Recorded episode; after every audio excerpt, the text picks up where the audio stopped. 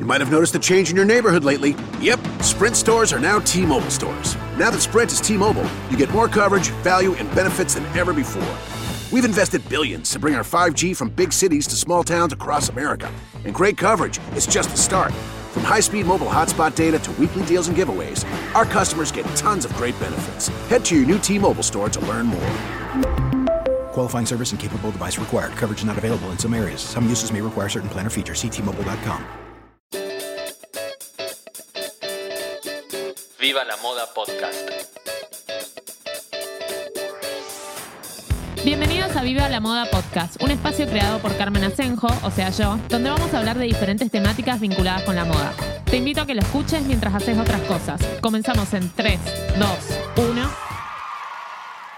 Hola a todos, ahora sí, oficialmente arrancamos con el primer capítulo, el primer episodio, todavía no decidí cómo les voy a decir, de eh, este Viva la Moda Podcast, que es este podcast de moda que arrancamos oficialmente hoy. Y la temática del día de hoy va a estar vinculada con la edad y la moda. Algunas veces o muchas veces seguramente escuchamos comentarios como eso no es para mi edad, eh, hasta qué edad puedo tener el pelo corto, el pelo largo, hasta qué edad eh, puedo usar minifaldas. No sé, me, me, ha pasado un montón de veces de ir con mi mamá a locales de ropa y que se pare enfrente de un local y diga no, acá no voy a encontrar nada para mi edad. Otra de las cosas que también me pasa bastante seguido es que me lleguen mensajes al privado de Instagram o, Facebook diciéndome, me encanta todo lo que mostrás, pero tengo 40, 50, ponga acá la edad que usted quiera, y eh, no puedo aplicar las tendencias o no sé cómo aplicar esas tendencias para mi edad. Entonces ahí es cuando me pregunto y digo, ok, ¿en qué momento o quién dijo que hay una edad en la que nos tenemos que retirar, exiliar de la moda y encerrarnos en un placar de prendas clásicas, blancas, negras, grises y nude, en donde no tenemos que salir por el miedo a el ridículo, por el miedo a ser alguien que no somos? Y ahí es cuando empiezo a recapitular un poco eh, mi vida y mi vínculo con la moda para atrás y empiezo a darme cuenta que en realidad sí hubo un montón de cosas y un montón de llamadores que me fueron diciendo qué hacer según tal cosa, ¿no? Y, uno que me acuerdo mucho fue em, un artículo que leí en una revista de moda que sinceramente no me acuerdo cuál era, sé que no era de Argentina, por lo que les voy a contar ahora a continuación. Eh, esto, este artículo que me llamó bastante la atención fue online y decía algo así como estos 10 artículos o estos 10 productos que vas a tener que tener antes de cumplir los 30 o que tenés que tener antes de cumplir los 30. Y yo por mis adentros dije, listo, esto lo tengo que leer porque tengo 27, me quedan 3 años para los 30, esta revista lo dice, lo voy a hacer. Y ahí dije, bueno, los empiezo a leer. Y cuando empecé a leer veía que eh, decía que tenía que tener una falda lápiz, que tenía que tener una, un trench de no sé qué marca, un perfume de no sé qué otra marca, tenía que tener una cartera Chanel 255, un labial de tal marca y dije, a ver, para, ¿le están hablando? Esto yo lo pensaba a mis 27, ¿no? Le están hablando a una señora de 50 años. O sea, yo no me pienso por cambiar un número de mi, edad, eh, convertir de repente en una señora de 50 años. Y acá también está mi prejuicio, ¿no? Pensar de que una señora de 50 años tiene que ser eso y nada que ver. Pero es como que dije, no, ¿por qué la revista me está diciendo que a partir de tal año, a partir de dos años o de tres años, como me pasaba en ese momento, voy a tener que cambiar totalmente mi vida? Y es cuando dije, listo, yo no soy esa mujer. Eh, como diría Paulina Rubio, básicamente, yo no soy la mujer que está planteando esta revista. Y evidentemente no soy la única que se debe plantear esto, porque yo me daba cuenta que ni mi grupo de amigas, ni nadie que estaba alrededor mío, de un día para el otro iba a decir, bueno, chao, me saco las zapas, me pongo los zapatos, la falda lápiz, el trench y listo, me voy a trabajar, aunque trabaje en el maxi kiosco de acá a la vuelta, me voy a poner el trench con los zapatos, eh, estiletos y dije, ok, evidentemente hay algo que no estamos coincidiendo y evidentemente hay como un afán por eh, unificar a todas las mujeres bajo un tipo y eso creo que fue eh, la primera vez que dije, bien, vamos a hacer algo con esto. Y ahí es cuando empecé como a interiorizarme más en la moda, a estudiar más y a empezar a ver que hay un millón de tipos de mujeres diferentes y que es necesario buscar un espacio donde todas esas mujeres puedan identificarse con algo. A veces es difícil englobar a todas, pero yo creo que partiendo de la base de que somos todas diferentes y que cada una puede tener un estilo diferente, arrancamos. Entonces, si arrancamos con esta conclusión, que somos todas diferentes, ¿por qué unificarnos todas bajo un número que es la edad? Si cada una atraviesa sus procesos de manera diferente, si no todas trabajamos en el mismo lugar, si no todas trabajamos de lo mismo, si no todas somos madres, si no todas lo somos en el mismo momento o no lo somos, entonces, ¿por qué? querer unificar la manera en que nos vestimos simplemente por un número que es la edad. Hace un tiempo escuché el concepto mujer sin edad y me pareció lo más fantástico que hay en este mundo, porque si bien la edad es algo que nos representa de alguna manera, creo que muchas se sienten esclavas de su edad. Entonces yo creo que a veces tenemos que eliminar un poco ese número que nos está persiguiendo y empezar a pensar un poco más en nuestro estilo de vida.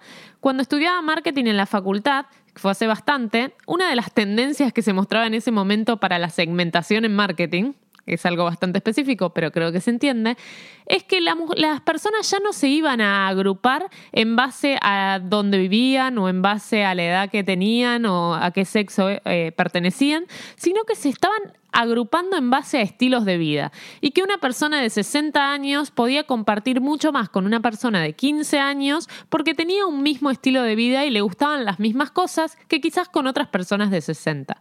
Yo creo que eso no es una tendencia, es una realidad y es una realidad que se aplica a todos los aspectos de la vida. Y me parece que la moda en ese sentido como que se quedó bastante en el tiempo pensando que una mujer debe cortarse el pelo cuando llega a cierta edad o debe eh, dejar de usar las faldas cortas, por más que vos tengas 39, seas fan de la minifalda, a partir de los 40 agarras todas esas minifaldas que tenés en el placar, las pones en una bolsa y las llevas al container de la esquina de tu casa, porque a partir de los 40 no podés usar más falda me parece realmente una estupidez y creo que, y quiero más que creo, que este mensaje llegue, porque son muchas las consultas que me llegan hoy en día acerca de qué tengo que usar para mi edad, qué no tengo que usar para mi edad y, y así sucesivamente. Con esto no quiero decir que una persona de 15 y una de 60 se vistan igual. Creo en la edad como un camino súper positivo para conocernos a nosotros mismos. Yo creo que cuando tenía 15 no era la misma persona ni pensaba de la misma manera que a los 20, ni a los 25, ni hoy a los 30, ni supongo que mañana a los 40. Yo creo que una persona cambia, evoluciona, aprende y hace un montón de cosas y eso también se traduce a lo que refleja, ¿no? La indumentaria y la ropa que llevamos es un poco el reflejo de lo que somos, es, es lo que nos describe a primera vista, ¿no?